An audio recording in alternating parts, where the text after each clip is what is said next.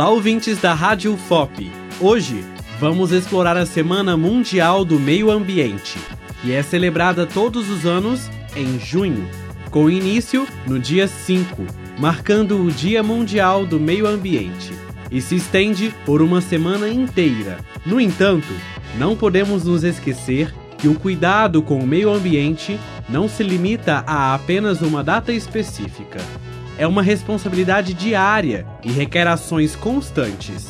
A data reforça a importância de se falar sobre o tema e aponta práticas de enfrentamento dos problemas ambientais. Nesta reportagem, vamos destacar temas como reciclagem, educação ambiental e ações que visam a promover a saúde do nosso ecossistema. Vamos explorar as iniciativas da Universidade Federal de Ouro Preto e da empresa Júnior de Consultoria Ambiental do curso de Engenharia Ambiental da UFOP, a Renovar Consultoria Júnior. Prepare-se para envolver em uma conversa sobre meio ambiente e descobrir maneiras de tornar nosso planeta um lugar melhor para todos. Em 2023, a Semana Mundial do Meio Ambiente tem um tema central: Soluções para a poluição plástica. Um problema ambiental global que requer soluções urgentes. Milhões de toneladas de plástico são descartadas incorretamente a cada ano, causando graves danos aos ecossistemas, à vida marinha e à saúde humana. A professora do Departamento de Engenharia Ambiental da UFOP, Marina de Medeiros Machado, destaca a importância de refletir sobre o tema. Ouça! Poluição por matérias plásticas, né, especialmente os escravos, é a maior ameaça hoje em dia na atualidade do meio ambiente, né? Justamente porque a gente faz cotidianamente usos irresponsáveis de materiais plásticos, especialmente exemplificados por sacolas plásticas e garrafas plásticas, né? Estão no nosso dia a dia e chegam aí a trilhões de toneladas anualmente. Segundo dados da ONU, a gente tem de 8, mil a, de 8 a 13 milhões de toneladas desses materiais destinados de forma incorreta para o meio ambiente chegando nos oceanos, chegando em qualquer outros meios, né, alterando a nossa qualidade de vida e dos, dos outros seres, né. Isso é potencializado ainda mais quando a gente pensa que esse, esse material plástico demora aí cerca de 400 anos para se decompor se não processado. Por isso a importância da reciclagem, né, porque se faz aí o processo desse material para virar uma nova matéria-prima. E essa reciclagem hoje no Brasil atinge só 9% dessa quantidade de matérias plásticas. O que nos leva aí a adquirir uma nova responsabilidade ambiental e conscientização sobre a utilização desses materiais. A professora Marina também reforçou a importância da educação ambiental e deu algumas dicas para sermos cidadãos conscientes no dia a dia, já que pequenas ações podem ter grandes impactos. A educação ambiental é a principal ferramenta de mudança de comportamento e é somente através dela que a gente vai ter novos agentes formadores de opinião, conhecedores, ter conhecimento sobre o principal problema que esses materiais e o nosso consumo têm para o meio ambiente. Então, acredito que essas ações vão potencializar ainda mais a educação ambiental, né? Trazendo conhecimento para a população como um todo e transformando essas pessoas em agentes transformadores da qualidade ambiental. Eu acho que tudo começa pela mudança de hábito, né? A gente repensar no nosso cotidiano e as nossas ações básicas, principalmente relacionado ao consumo de energia, consumo de água e especialmente consumo de matérias-primas que depois vão virar resíduos sólidos, né? A geração de resíduos é um dos principais problemas da atualidade e ações simples como repensar o uso de embalagens, né? O que a gente já cotidianamente sabe, mas que dificilmente a gente traz para a prática, né? É diminuir o consumo de água e energia ou até mesmo transformar a energia em energias mais limpas. São ações simples que a gente pode colocar no nosso dia a dia e que vão fazer transformações completas aí no meio ambiente. Aderir à coleta seletiva, né? Dessa forma, a gente faz com que o município também tenha a adesão completa da coleta seletiva para 100% da, da população. E para isso, a gente precisa higienizar os materiais e sim submetê-los aí ao processo de triagem pelas associações de catadores. Eu acho que assim seremos transformadores dessa realidade, além de cobrar e exigir que outros demais entes, né, do nosso município exerçam seu papel de responsabilidade ambiental também.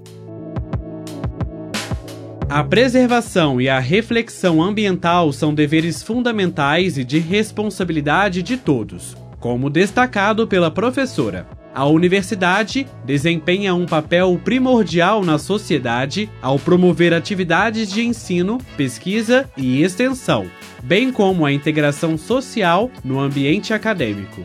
Se você deseja obter mais informações sobre o programa de gerenciamento de resíduos sólidos, visite o perfil do Instagram, Grufop. Conversamos também com Victor Barixa, que atualmente está cursando Engenharia Ambiental na UFOP. Victor está próximo a se formar e foi presidente da Renovar Empresa Júnior de Consultoria Ambiental. A Renovar Júnior realiza projetos ambientais inovadores e personalizados, com o objetivo de promover o desenvolvimento sustentável, tanto para empresas como para a comunidade.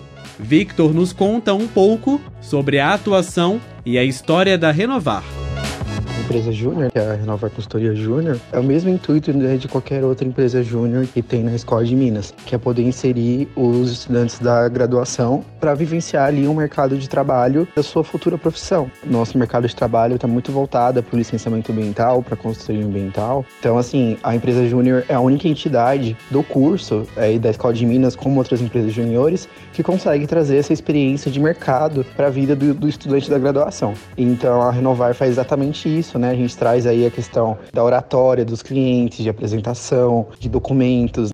É as pessoas ganharem responsabilidade é, desde assim da, da graduação para ir se acostumando com o mercado e também poder né, ver se gosta mesmo dessa área né, de atuação. E a Renovar ela foi fundada em 2017, então já faz aí seis anos né, que, que a gente está atuando aqui na Escola de Minas. A cada ano entram pessoas novas, trainees, né, para ficar uma gestão de um ano dentro da, da empresa.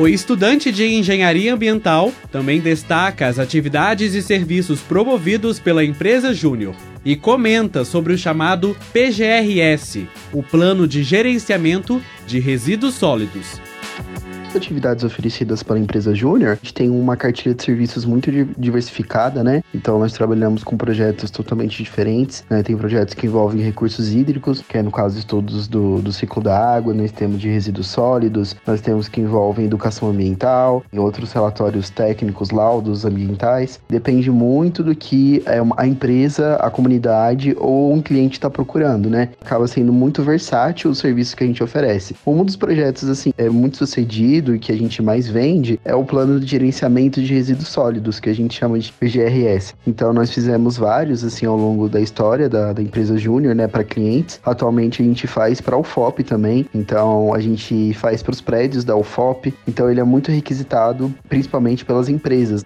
projetos também que a gente realizou que foram bem sucedidos foi um plano de recuperação de áreas degradadas, fizemos um estudo hidrológico, tratamento de efluentes, fizemos educação ambiental para a escola de Mariana, então foi um projeto também muito importante para nós que envolve a comunidade. Victor evidencia as responsabilidades e a forma como as atividades contribuem para a formação do aluno do curso de Engenharia Ambiental e principalmente na vivência do estudante com a prática aprendida. Essas atividades, elas contribuem para a formação dos alunos de uma forma que você ganha uma responsabilidade em cima da, de um trabalho que você vai exercer no futuro. Então, a, a empresa júnior, né, ela tá aí para você trazer o mais cedo possível essa prática de consultoria ambiental para a vida do aluno, né? Claro que a consultoria ambiental é uma das poucas frações do que o engenheiro ambiental pode atuar, mas é o que mais atua no mercado atualmente é na área de consultoria. A gente traz na empresa júnior essa vivência de uma forma você já ter um contato com o cliente, como você deve tratar um cliente, como você deve conversar com o cliente. Temos a questão também da realização de projetos, da realização de contratos, realização de propostas comerciais. Então, como que você vai melhorar a questão da escrita, a questão da oratória, apresentação, a responsabilidade da entrega dos projetos a prazo, para que quando ele chegar lá no futuro, ele for trabalhar com isso, quando ele for se deparar com um cliente, ter que fazer uma apresentação, tem que fazer um contrato, tem que fazer uma proposta, ele já tem esse conhecimento prévio. É isso que a gente gostaria de trazer para os alunos da graduação. Para finalizar, Victor Barixa nos conta sobre as perspectivas tanto para a empresa júnior quanto para a área ambiental e sustentabilidade.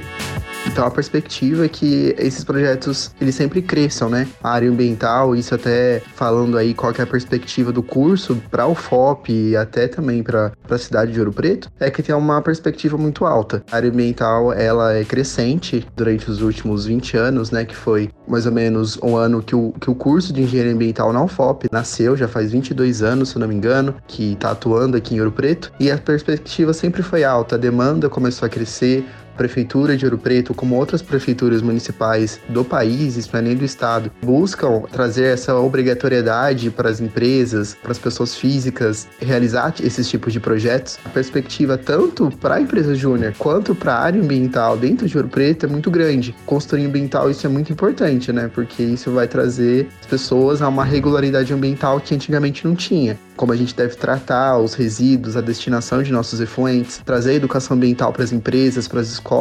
Isso acaba fomentando muito a educação ambiental eh, das pessoas, tanto nas escolas quanto nas empresas. Isso é muito importante. E para você que quer saber mais sobre a empresa Júnior, acesse o site www.renovarjr.com e visite o Instagram, arroba Renovar Consultoria Júnior. E para você que nos acompanha, a apresentação, produção do roteiro, edição de áudio e sonoplastia é de Pedro Ludwig. Apoio técnico, Cimei Gonderim. Edição de texto é de Patrícia Consciente. Realização, Universidade Federal de Ouro Preto e Fundac. Fundação de Educação, Artes e Cultura. E continue sintonizado na Rádio FOP FM 103.5.